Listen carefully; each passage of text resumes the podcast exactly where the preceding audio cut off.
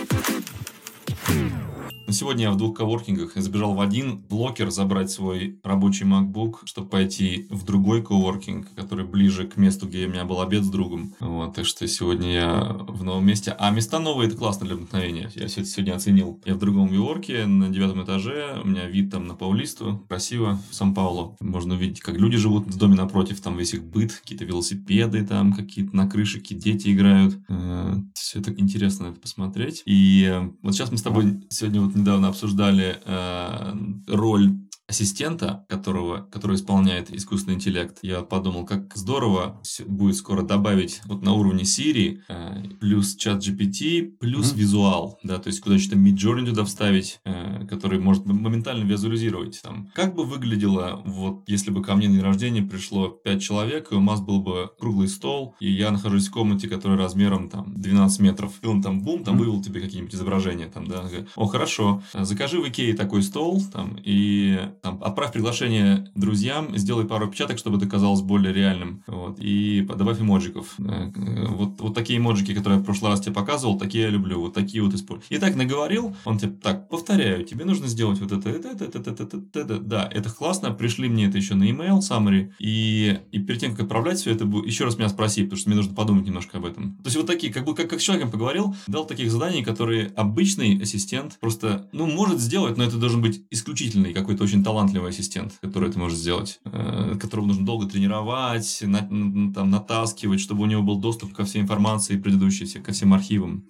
Что думаешь? Интересно, что вот Сейчас кажется, что это вполне как бы в эту сторону двигается и очень близко. Тем более чат GPT нам показывает какие-то прям примеры. Он может какие-то аспекты этого уже прям почти так делать. Меня всегда как бы расстраивало немножко, что компьютеры не делают какие-то очень базовые вещи, как мне оказалось, вот знаешь, это низковисящий фрукт. По-английски есть такая прекрасная фраза low hanging fruit. То есть что-то, что легко сделать, а даст очень большой эффект. И вот то, что OpenAI делает, это ведь не операционная система, не Mac, Mac, ни Windows, ни Android. И, хотя, в принципе, Microsoft же они одни из больших инвесторов в OpenAI. Может быть, какие-то вещи устроены вот в Windows. Но вот у Apple есть Siri, там больше 10 лет. Siri не может делать очень простые вещи. Не говоря уж там ошибки распознавания голоса. Там, там знаешь, позвони. Вот я не могу сказать, позвони Васе. Хотя, казалось бы, вот если это хоть какой-то а, ассистент, я говорю, позвони Васе. То есть он распознал, предположим, слово позвони, но не, не распознал слово слово Вася. Он тогда должен спросить, а что это значит? Я говорю, Вася это мой контакт. А Василий, вот у меня Василий Мязин, там все туда-сюда. А когда я говорю позвони, я имею в виду позвонить там через последний способ, как мы созванивали. А если ты не знаешь, какой последний способ, используй там по дефолту Telegram.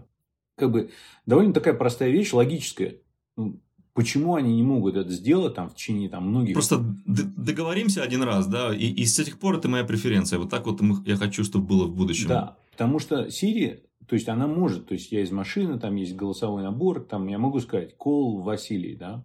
То есть во-первых, угу. там у Siri, ну, Apple вообще проблемы гигантские, то есть по сравнению с Google и, с, я не знаю, насколько с Microsoft, там, если ты у меня записан как Василий, я не могу сказать Василий, ну, Василий еще полбеды, но какие-то имена русские особенно, да, или даже не русские, просто иностранные, она не понимает, как я их произношу. Я их должен научиться произносить так, так как она их произносит. С каким-то таким псевдоамериканским акцентом именно определенного типа. Да, абс- да, абсолютная дичь. Причем, как бы, можно переключиться. И для большинства людей, которые сейчас живут в современном мире, переключиться на один язык, предположим, даже только на русский, даже если ты живешь только в России, это очень неудобно, потому что какие-то вещи ты хочешь делать по-английски, какие-то по-русски, и вполне можно было бы сказать, ну, вот хорошо, ты не должна определять, на каком языке я говорю. Вот запомни мою ключевую фразу, вот я ее говорю вот так. Вот эта фраза, сказанная мной вот так, попроси мне ее сказать там пять раз, да, и запомни, вот как голосовая команда. И делая это, казалось бы, такая простая вещь, и это невозможно сделать. И таких вещей в компьютере очень много. Там, например, там автоматизация каких-то стандартных вещей, как там я, например, хочу сохранить какую-то картинку в браузере. Там есть вот есть какие-то applications, которые, ну, приложения, которые помогают тебе делать там better default э, folder. Ну, там такие, но они в итоге все, они чуть-чуть помогают автоматизировать, но все равно не то. Не, ну, ну давай, давай отойдем от, от критики того, что происходит сегодня сегодня, э, поня... жал... жаловаться можно много на что, да, подведи да, к чему-то. Да. да, я к чему это говорю? То, с одной стороны, кажется, а, она там может делать какие-то потрясающие вещи очень близко, а с другой стороны, не, не может делать какие-то простые вещи. Вот здесь возникает, как бы, вот у меня, с одной стороны, вот такой позитив, что, о, как ты описал, ассистент, сделай то, сделай все, позвони, выбери, продиктуй. Кажется, вполне реально. А потом я вспоминаю вот эти проблемы, на которые я пожаловался. Мне кажется, а, как, как вот это сочетание, что они не могут сделать простые вещи, и оптимизм по поводу, что они смогут сделать очень крутые вещи. Как вот ты это совмещаешь? У меня большой оптимизм. У меня очень, у меня очень большой оптимизм. Я вижу только позитивное э, в этом. Потому что я легко забуду все эти старые проблемы, как, как только предложат новое решение. То есть ты считаешь, просто решения придут от других игроков на рынке, и тем самым они просто перепрыгнут да, то, что другие да, не могли да, долго да, сделать. Да. И, то же самое, как iPhone появился и там обогнал все вот эти а, планшеты. Там, да. Абсолютно. И на несколько лет обогнал, все остальные решили, да, да, потом впоследствии догонять пришлось, э, подтягивать. Вот. Причем догонять методом айфона, то есть они перестали делать как там Palm или Trio там, или какие-то Microsoft. К сожалению, да. Ну, там Samsung вгрызся в эту игру, э, сделали свою операционку, сделали свой там скин там для UI, который каким-то образом либо пытается быть лучше или похожим. Ну, по крайней мере, амбиции появились, да, вот это, вот, быть круто делать после Apple. А до этого какие-то амбиции Windows, э, Microsoft Microsoft ставили такие низкую планку, и все таки ну, вот так вот положено, такое вот какое-то такое, что-то такого вкуса, знаешь, таких э, пиджаков корпоративных из, из, э, из Мичигана, так, так, такого вот вкуса.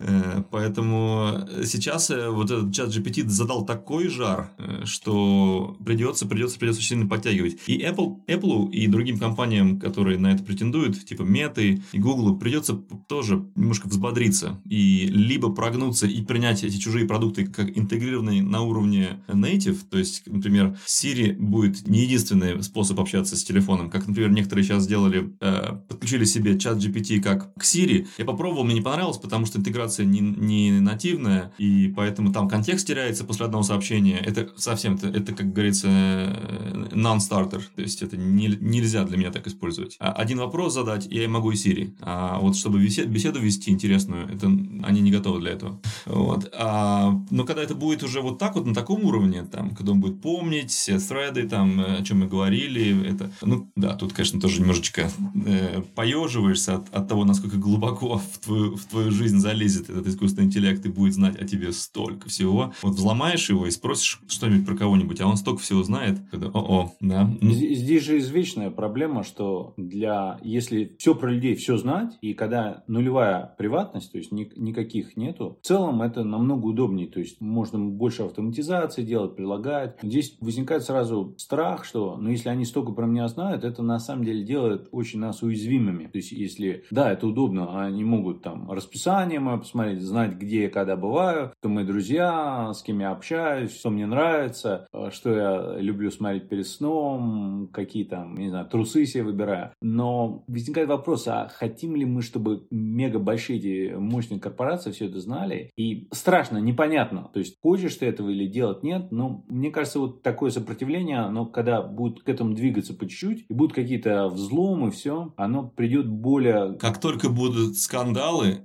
страшные, внезапные, уже люди по-другому будут думать об этом. Но не все скандалы э, ведут к революциям в плане приватности. Столько всего произошло за эти годы, и все равно люди, некоторые даже вон, покупают LastPass, продолжают, потому что они новости не читали, то есть, понимаешь, то есть, которые взломали этот менеджер паролей, э, и некоторые даже пропустили это, а они, да, Yahoo, Yahoo а они допустили, эти некоторые компании, абсолютно дикие у них упущения в плане безопасности, и, и утекли пароли, и личная информация, миллионам людей это как будто вообще, то есть они не заметили, что это произошло. Бывает. Но я хотел э, сказать, что мне напомнил кое-что насчет э, компьютеров и тупости Сирии и прочее. Э, я вчера услышал маленький шорт видел на YouTube от Мичио Каку, кто-то вырезал. Это из Сан-Хозе, Калифорнии, профессор Гарвард, Беркли. Вот, типа, кто он там, физик теоретический, вот, и квантовый там и прочее.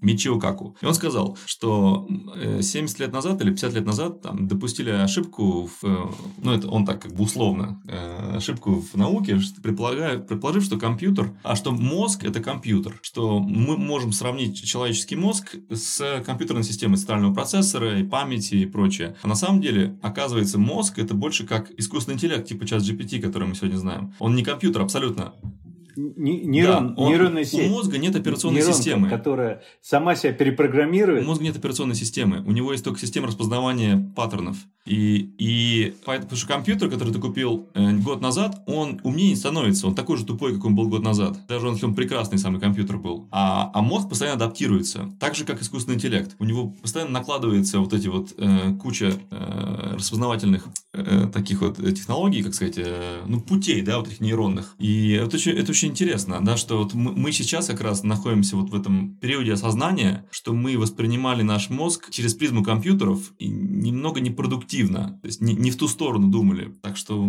да, у меня большая надежда на этих, на, на этих искусственных интеллектов э, ассистентов. Да, да, но еще, конечно, интересно, вот, чем больше мы развиваем те, компьютерные технологии, тем лучше мы понимаем, как может быть устроен мир. То есть до там кинофильма «Матрица» ну, и до виртуальных машин мы мало думали, что мы можем жить в симуляции. Были похожие идеи, причем больше ста лет назад. Там субъективный сюрреализм называется, ну вот эти все. То есть, то реальность не существует, все оно в голове. Ну, похожие вещи. Но когда мы это чуть лучше поняли на техническом уровне, мы можем это лучше объяснить, почему это может быть, зачем, все. И то же самое, сейчас появилась нейронка, это только-только такая вот революция только начинается. То есть нейронки вроде были, но сейчас мы начали реально ощущать вот эти плоды пользы. И сразу наше понимание, как может быть устроен мир и вселенная, вообще и мозг наш, и все остальное, тоже сразу улучшилось на следующий уровень вышло. То есть, когда появились виртуальные машины, вот у нас вот, а, симуляции, все, вот эти игры какие-то. А сейчас раз, нейронка, а, там какая-то вот аспекты. И представляешь, когда мы начнем массово пользоваться вот этой какой-то метавселенной или там виртуальной реальностью, где мы будем больше, оно, наше понимание еще будет лучше, а потом появятся еще какие-то ну, подобные а, технические достижения, мы их начнем еще лучше понимать и еще лучше а, объяснять, как, устроено, вот, и как там сознание. Вот до сих пор, конечно, сознанием очень много разных ученых а, про это беседуют, много интересного. Но мне в какой степени мне даже это нравится, э, как не ученому, что сознание не удается познать. Это, э, я еще рад, что у нас какие-то есть секреты, да, то, что, что есть некая, скажем так, э, почва для того, чтобы полностью, полностью не, не отрицать мистицизм, религию, там, божественность. Потому что сознание, оно не поддается сознанию, как говоря, осознанию. У меня есть своя концепция, что такое, я Читал же, есть прекрасная книга, называется «Тысяча мозгов», то есть «A Thousand Brains». Джефф Хокинг написал, прекрасная книга. Он последние, там, не знаю, лет 15 занимается изучением, как устроен мозг, как мы именно все познаем. Очень интересная книга, потрясающая, потому что они, исследуя вот именно как работает мозг на молекулярном уровне, на уровне связей, ну, то есть на физическом уровне, они пытались как раз понять, как можно это использовать для развития там более лучших компьютеров, компьютеров, искусственного интеллекта и а, симуляции, всякое такое. И там очень много интересных вещей. Как бы моя концепция, что сознание, которое все трудно а, пытаются объяснить, это то, что вот эта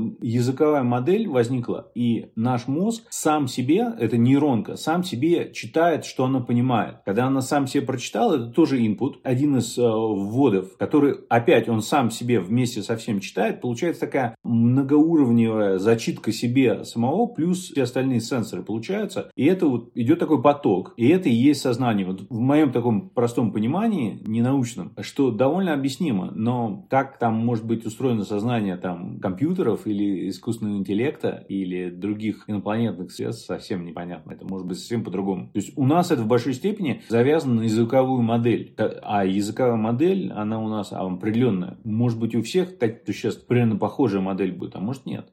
Ну, да, языковая модель, она позволяет быть, э, в, как это сказать, явно выразительным, да, то есть ты можешь сказать, описать какие-то вещи, которые в общем обществе понятны, э, о которых есть уже согласие, там, э, твое мнение выразить, желание, опасения. Есть другие способы коммуникации, конечно, есть язык тела, есть некие вибрации, некоторая энергия, там, да, есть какие-то вещи, когда у тебя вдруг встают волосы дыбом на, на теле, а ты как бы никто ничего не сказал, да, может быть, даже никто ничего не увидел толком, но что-то произошло такое. То есть какая-то есть коммуникация и невербальная, и невизуальная. Мы о ней гораздо меньше знаем. А, они все это есть, и в чем-то мы о них больше знаем. Мы на самом деле этим всем пользуемся. И там тоже есть свой язык, потому что Язык, по сути дела, это некая набор понятий, когда ты и я, ну, два общающихся существа или субъекта беседы, они понимают что-то примерно одинаково. То есть это и есть язык. То, что когда мы говорим языковая модель, это наш язык, который вот мы общаемся, это на самом деле вот у людей возникла такая вещь, довольно абстрактная. То есть это язык символов. То есть у нас возникли какие-то звуковые обозначения, которые не совсем, они не похожи на настоящие. То есть, может быть, изначально у каких там древних полуобезьян были слова, похожие на как-то э, с реальными звуками. Когда ты говоришь тигр, там, там, или не знаю,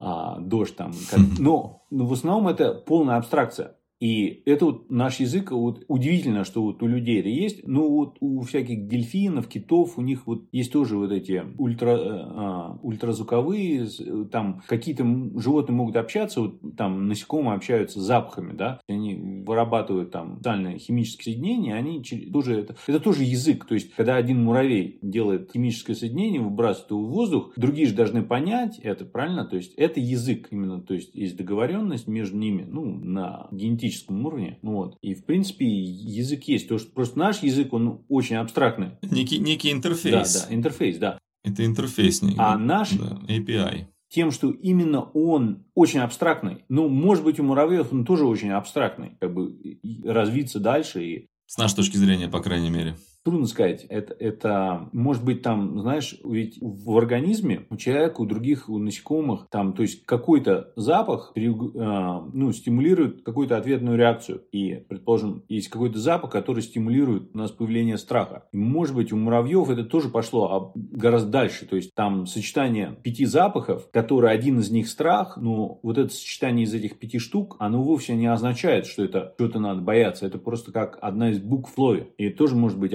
абстрактное вполне. То есть мы просто используем там письменный язык или словесный, а у них запахи и совсем другое. Но изначально это все начинается с чего-то привязанного именно к реакции на инстинкты. Да, какой-то код, который в нас зашит. Mm-hmm. И, и я думаю, что эксперименты в области общения, интерфейсов, которые идут за пределы э, языка, который пишут, который, которым говорят, который слышат. В искусственном интеллекте сейчас э, абсолютно я уверен точно, что это происходит. Что много компаний делают э, поиски в области невербальной коммуникации, в области э, понимания. Ну, как, опять, нейролинк мы можем э, привести в пример, как нашумевший э, от Илона Маска, да, то, что это э, коммуникация идет не на уровне языка, а на уровне как-то манипуляции э, в, ре... Э, в окружающей средой и какими-то девайсами с помощью мысли. Ты же там не говоришь там э, мозгом там, так, как, как, как ты не пишешь как чат GPT команду там, да, там, возьми это, ты просто делаешь это. Это вдруг у тебя рука начинает двигаться, брать, ты не говоришь там, так, рука, э, сожми пальцы, там, возьми объект. И, и вот какой-то есть интерфейс, который молниеносно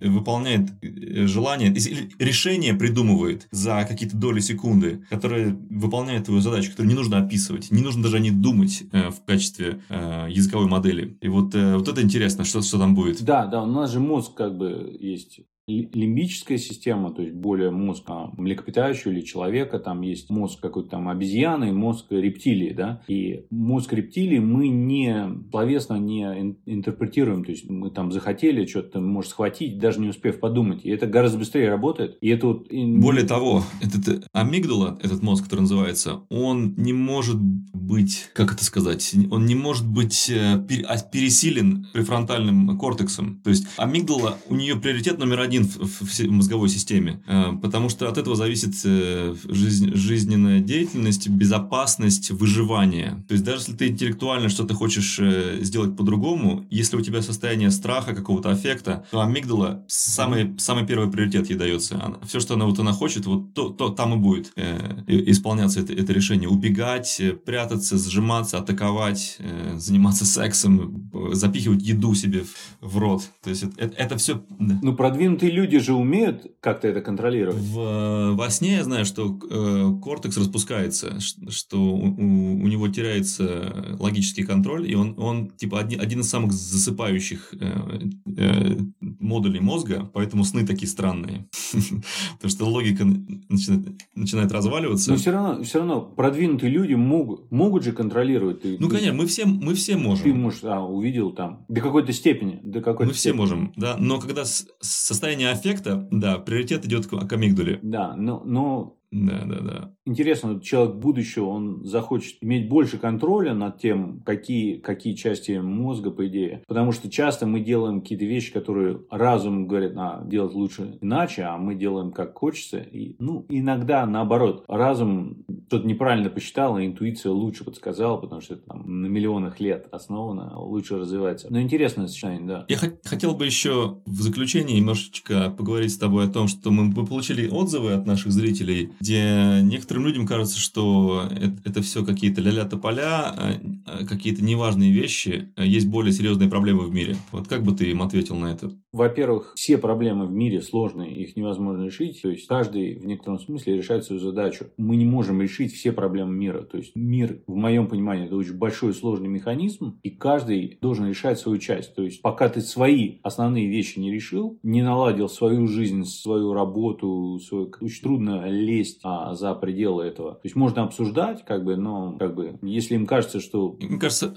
кажется общий, общий мотив был э, в этих э, нескольких комментариях, что э, типа, ну да, вот рисуем мы картинки, ну да, вот мы вот э, делаем ассистентов там, да, ну вот, а типа, а разве это типа, не страшно терять контроль, там, что нас теперь на, нам, роботы будут нам пол подтирать, а, а типа, а, а как же мы будем чувствовать вообще, как мы будем проблемы решать сами, вот это переживать наше человеческое, там, по Достоевскому, там, не знаю, или там лечить людей от э, каких-то болезней страшных. Вот, ну, мне кажется, так, такой мотив идет.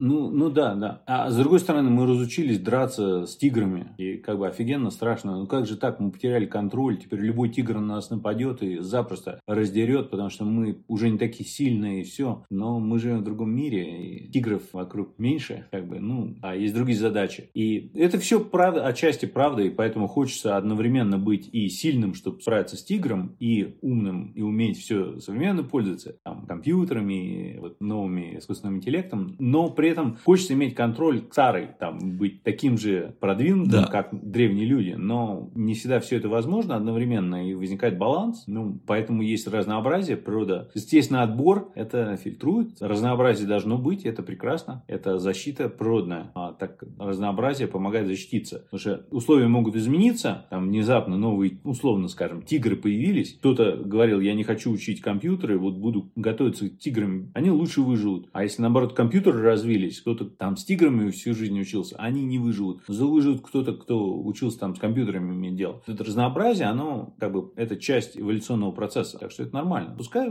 их мнение прекрасно. Да. Я готов отвечать, спорить. Я, я, я тоже люблю, когда, когда напишут такие, скажем так, противоречащие, может быть, как, какой-то нашему мотиву э, отзывы. Значит, что мы как-то вызываем какой-то резонанс в, в головах у людей. И мне, мне нравится общаться в манере, в которой мы общаемся. Я не хотел бы упускаться ни в какие какие-то там самобичевание о том, что есть посерьезнее проблемы. Э, мне очень нравятся наши, наши темы. Так что тем, кто, кому они не безразличны, в любом случае, мы рады. Ходите. Еще есть другой аргумент, на самом деле, что как бы говорить комментарии это офигенно легко. То есть сделайте свой подкаст или там свой YouTube канал, там говорите о важных вещах, а мы придем покритикуем. Или, ну, или не а придем. комментарии это легко. Или не придем. Ну, я имею в виду, уровни разные. То есть, а статистика, насколько я понимаю, так. На каждого человека, который, ну, условно скажем, пишет блог или делает подкаст, есть примерно 1 к 10, кто его комментирует, и 1 к 100, кто только слушает. Ну, примерно, в среднем. Понятно, есть какие-то продвинутые люди, которых там слушают миллионы, ну, среднестатистически, то есть там 1, 10, 100. То есть на каждого активного человека есть 10, которые мелкую активность проявляют, и 100, которые просто там что-то слушают. И еще тысячи, которые даже не слушают. Да-да-да.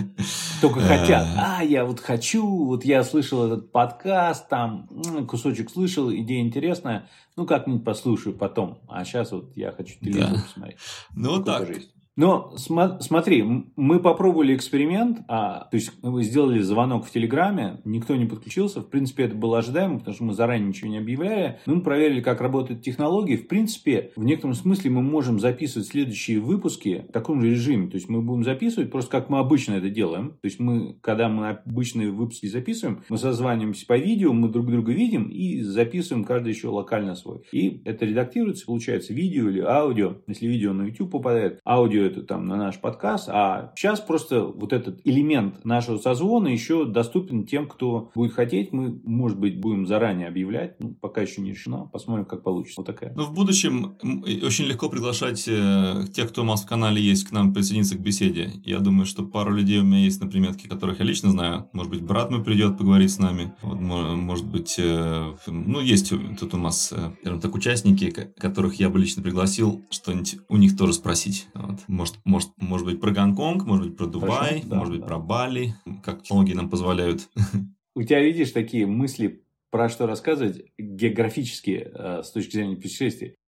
Я смотрел видео... С точки зрения людей, как, как, где у нас гости. Да. да. А мне хочется как бы наши беседы а, в разные направления полета мысли. То есть я смотрел там видео, например, 20 технологий, которые поменяют мир в будущем. Там интересно, вот искусственный интеллект, там типа чат GPT, large language models, это одно направление. Там 3D принтер это другое. Там подземные поезда, вот это. Третье, нейролинк, четвертое. Их много. Какие вот. интересные темы. И вы все в одно объединить, да, скоро. Хорошо, классно. Да, ну это, это общее это то, что это наше будущее. Там таких вещей же их, ну, там десятки. Они все, кто-то в будущем появится, что-то раньше, чем мы думаем, что-то позже. Ну, да, вот такие темы. Но можно там генетика же, биология, роботы, робототехника, медицина, биологические вещи, вот эти информационные, там куча, куча всего там Человечество двигается очень быстро. Сто всего, да. Молниеносно. Хорошо, ну ладно тогда. До следующего созвона. Всем пока, всем хорошего настроения и на связи.